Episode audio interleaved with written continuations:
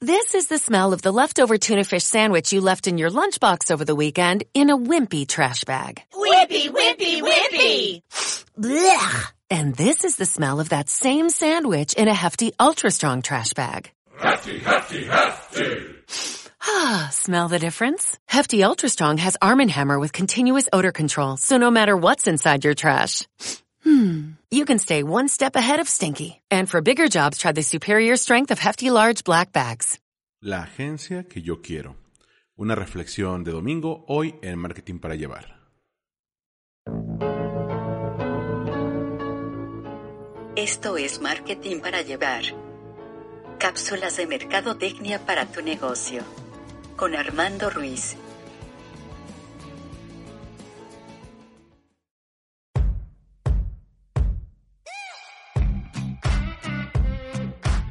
Cumplieron siete días, siete días de contenido en Marketing para Llevar y me ha gustado mucho este experimento. Yo soy Armando Ruiz, me puedes encontrar en Twitter y en Instagram como Armando-MKT y el podcast Marketing para Llevar lo puedes encontrar en Spotify, Apple Podcast y Google Podcast. El día de hoy, al ser domingo, que a lo mejor tienes otros planes en mente, quisiera darte más que algún tip, más que algún caso, una reflexión. Una reflexión que yo quería tocar hace una semana en el capítulo 50 y que creo que es prudente traer.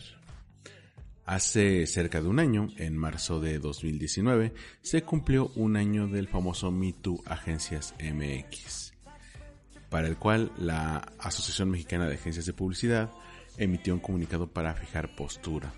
Mencionaban que estaban convencidos de el valor de las personas como pilar fundamental de la industria ante las denuncias que se presentaron en redes sociales sobre comportamientos inapropiados, hostigamiento y acoso sexual hacia las mujeres que forman parte del gremio de agencias publicitarias, la AMAP conformó un comité liderado por mujeres que forman parte de su consejo directivo, quienes, según el comunicado, estaban trabajando en la instauración de un programa de actuación que incluirá protocolo, manual y lineamientos en apoyo a las mejores prácticas internacionales y con la asesoría de expertos en materia de género para las, que las empresas miembros del AMA puedan aplicarlo. Este comité estaba eh, conformado por Ana María Ola Buenaga, Ana Lu Solana, Verónica Hernández, Rocío Bolio, Patricia Molina, Brenda Morales, Sergio López y Sebastián Tonda avisaban que en los próximos días, a la salida de este comunicado, que salió el día 27 de marzo de 2019, la AMAP convocaría a una reunión para presentar los avances de esta iniciativa de interés para todos quienes forman parte de esa industria de comunicación, con la apertura de escuchar y sumar a todas las voces propositivas en este proceso de cambio cultural. ¿Qué ocurrió? Este comunicado se lanzó hace un año y un día. Estoy grabando esto el sábado 28 de marzo de 2020 y nunca se tomaron medidas pertinentes. No solamente eso, sino los publicistas que fueron denunciados por sus colegas mujeres en aquel MeToo Agencias MX, que hay registro de eso, tú puedes googlearlo, puedes buscar MeToo Agencias MX, sobre todo en Twitter, que es la red social en la que se dio más este fenómeno. Están los nombres, están los cargos, están las agencias. No se hizo nada, pasó la fiesta de fin de año, se estrecharon manos y se olvidaron. Se olvidó que, esto había pasado. No hubo ningún tipo de represalias y la AMAP lo que hizo fue cambiar de nombre. Ahora tiró décadas de posicionamiento como organización, como AMAP, y ahora se conoce como AVE, que significa Alianza por el Valor Estratégico de las Empresas o de las Marcas. Y cambiaron de nombre y se olvidó todo esto. En aquel entonces, cuando surgió esta esta polémica, me puse a pensar qué se puede decir al respecto. Yo llevo cerca de dos años dando clases de publicidad y marketing integral en el TEC de Monterrey. Y en aquel entonces, cuando me puse a reflexionar, pensé que tengo alumnas muy creativas, muy talentosas, al igual que sus contrapartes masculinas, y no me gustaría que pensaran que este tipo de de entorno laboral va a ser el común día a día, que es lo que les espera allá afuera. Entonces me puse a pensar, ¿qué agencia quiero? Y comencé reflexionándolo así. En días recientes han comenzado a aparecer denuncias contra abusos, primero de índole sexual, pero también emocional y laboral como parte del tan esperado movimiento MeToo ahora en México. Si bien los primeros que fueron denunciados fueron escritores y bastante mediocres, la verdad, le siguieron académicos, periodistas y finalmente llegó a las agencias, comenzando por las de publicidad. Casos que van desde avances no solicitados, acoso en la oficina, comentarios misóginos e incluso frente a clientes. Jornadas laborales maratónicas que derivaron en problemas de salud para las involucradas y el ya mencionado gaslighting, que ese se los comentaré en otra cápsula.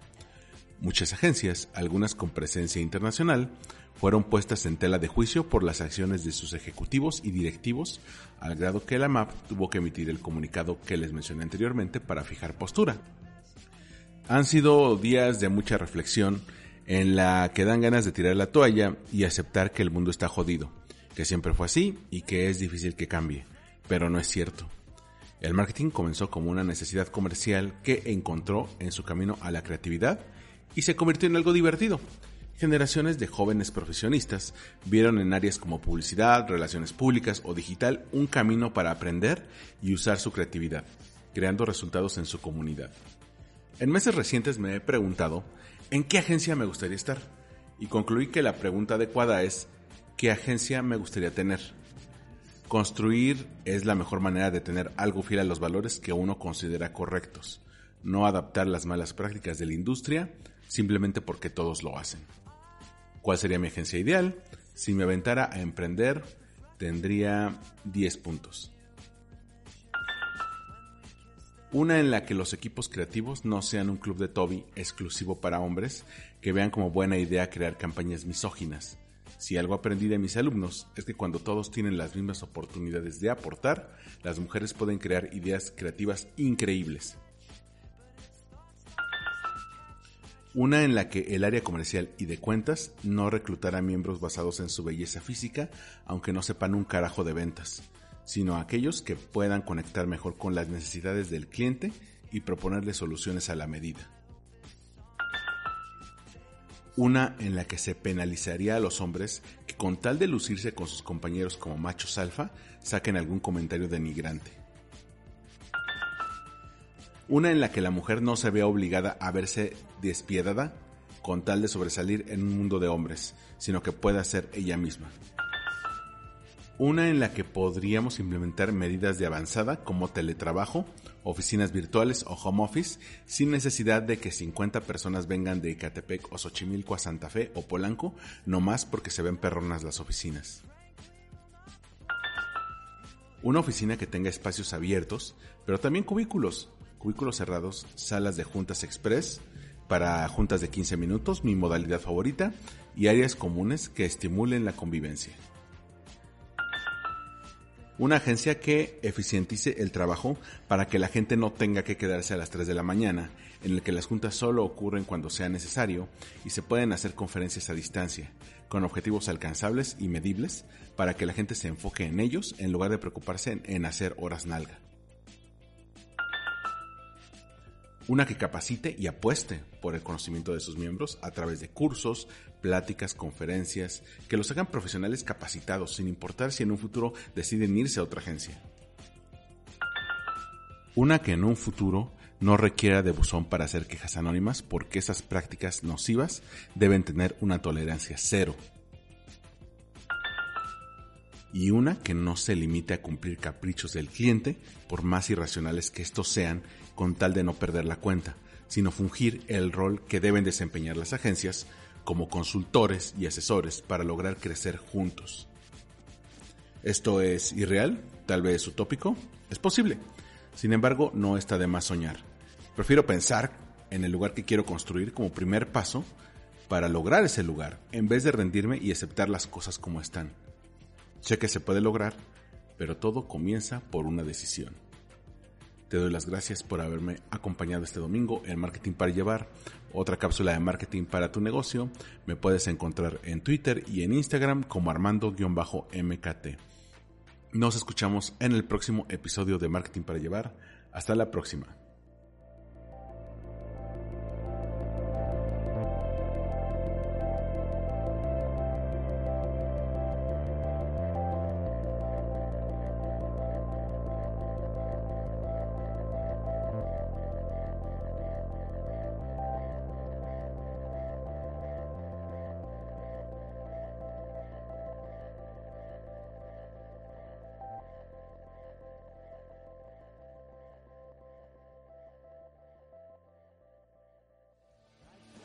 Esto fue Marketing para Llevar.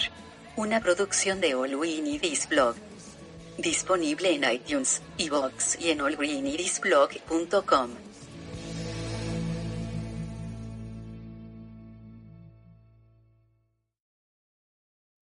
This episode is made possible by PwC. It's getting hot out here. Moving the mercury can help move your business. PwC helps turn sustainability theory into real world action. Reduce your carbon footprint while increasing transparency in net zero commitments. Start with reporting to identify your climate risks and reinvent your business. Create a more sustainable business and a stronger planet. It's all part of the new equation. Learn more at thenewequation.com.